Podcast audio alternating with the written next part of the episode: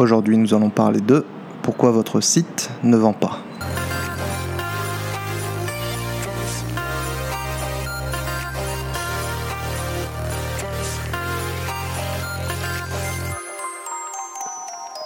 Bonjour à tous, c'est Kevin, bienvenue sur ma podcast. Pour ceux qui ne me connaissent pas, je m'appelle Kevin, ça fait 13 ans que j'habite à Hong Kong. J'ai travaillé pendant 4 ans pour une grosse société qui faisait du mobilier pour les magasins de luxe. Ensuite, j'ai créé ma propre société d'import euh, de vin et champagne. Et dernièrement, j'ai monté mon académie de football à Kunming, en Chine. L'entrepreneuriat s'est énormément développé ces dernières années euh, grâce au business d'Internet. Un nombre incroyable de formateurs ont fait leur apparition, vendant tous des stratégies et des formules différentes qui fonctionnent ou pas.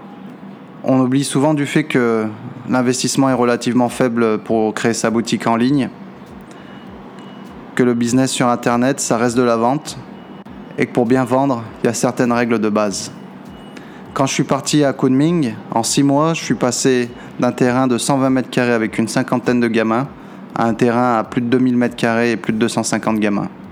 Pourtant, en Chine, le football, c'est pas le sport national et c'est pas très populaire comme sport.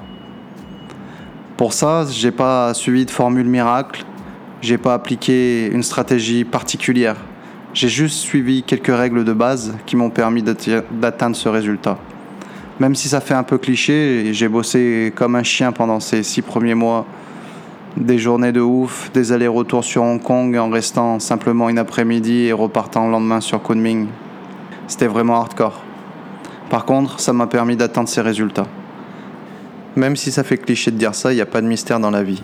Faut que tu t'arraches et que tu bosses dur, ça te permettra d'atteindre ton but et d'arriver à tes objectifs. Pour moi, comment je m'en suis pris quand j'ai monté mon académie à Kunming, en Chine Et quelles sont ces règles de base pour bien vendre? 1. Déjà, faut que tu aies un bon logo, qui soit propre, simple, clair et qui explique précisément ce que tu fais. Pour moi, je m'appelais City Foot avec un mec qui tape dans un ballon. Je pense que pour un club du foot, tu peux pas faire plus simple. Ensuite, utiliser les bonnes couleurs. J'ai utilisé la couleur rouge. Pourquoi? Parce que le rouge, c'est une couleur chaleureuse, dynamique. Maintenant, je te dis pas qu'il faut absolument que tu utilises du rouge pour ton logo, mais il faut qu'elle soit en lien avec les produits et l'image que tu souhaites donner. Par exemple, quand tu prends Nike et que tu vois la virgule, tu sais automatiquement que qui c'est et quelle est la marque derrière ce logo. Pour toi, ça va être exactement pareil. C'est ce que ton client va identifier et se rappeler dès le départ. Ensuite, le choix des couleurs, c'est super important. J'ai vu un paquet de sites avec des couleurs criardes ou fadas qui font vraiment pas envie. Ça me fait penser à l'époque, je ne sais pas si vous connaissez, mais il y avait des boutiques de, vêtements qui s'appelaient Jennifer. Il y avait une boutique à Grenoble euh, qui vendait justement euh, tout ce genre de sap, qui avait un logo rose. La boutique était sale, c'était vraiment moche, ça ressemblait à rien et ça tirait vraiment, ça donnait vraiment pas envie de rentrer dans la boutique et d'acheter leurs produits. Pour toi, c'est exactement pareil. Il faut que ton site il fasse envie. Ensuite, qu'est-ce que j'ai fait?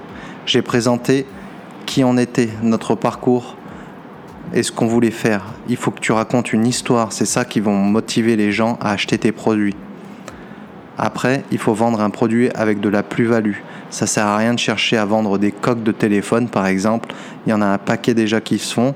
Et en plus, derrière, quelle va être ta plus-value, tu vas gagner quoi? Rien du tout. Donc ça veut dire qu'il va falloir que tu vendes des quantités énormes. Tu vas me dire, mais attends, toi Kevin, tu vendais, euh, tu as monté une académie en Chine, donc tu vendais du football.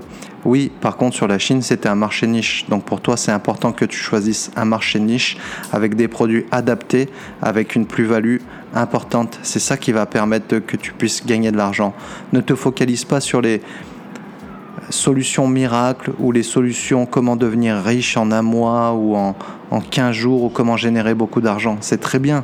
Si tu peux faire beaucoup d'argent en très peu de temps, c'est une bonne chose. Par contre, moi, ce que j'aimerais savoir, c'est toutes ces personnes qui vendent des solutions miracles sur une courte période, quels sont les résultats sur un an, deux ans, trois ans? Et qu'est-ce que tu bâtis derrière? Qu'est-ce que tu transmets à ton client? Et quelle relation tu avec les clients? C'est ça qui est important. Il faut que tu crées un lien avec ton client, un lien de confiance, et c'est ça qui va lui permettre de, au fait, qui va te permettre de bâtir ton entreprise et step by step de grandir et de pouvoir évoluer. C'est ça qui est intéressant dans le business. Aujourd'hui, on se focalise trop sur le fait de devenir riche en une semaine, devenir millionnaire en un mois, de 0 à 100 000. C'est pas ça qui est important. Bien sûr, c'est important de générer de l'argent et de faire des profits. Mais tu vois, je vais te donner un exemple. Par exemple, sur les hand spinners, là, euh, ça a été un carton en France et tout le monde a acheté ça pendant un moment. Ça a vraiment gagné énormément d'argent quand c'était en France, moi ça faisait plus d'un an que mes gamins, ils me ramenaient ça au terrain de foot. J'avais déjà vu, j'en parlais avec mon frère, je lui disais peut-être qu'on pourrait vendre ce genre de choses. Mais c'est pas intéressant parce que c'est un coût et on bâtit rien, on construit rien.